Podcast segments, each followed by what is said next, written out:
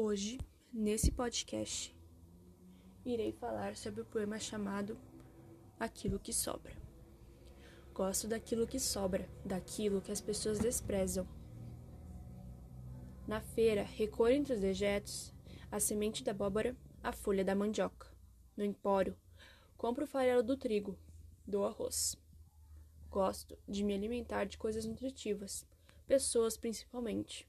Mas nossa cultura assim como os grãos, refina as pessoas. Tira delas o mais nutritivo e deixa apenas o miolo sem substância. Por isso gosto do que sobra, das pessoas desprezadas como eu.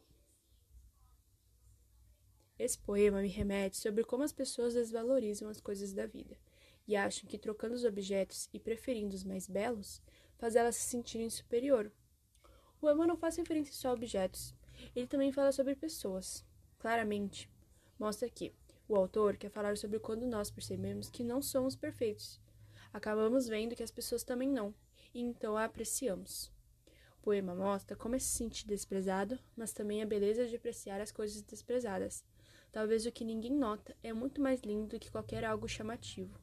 O escondido, depois que o conhece, você já acha esplêndido por apenas existir.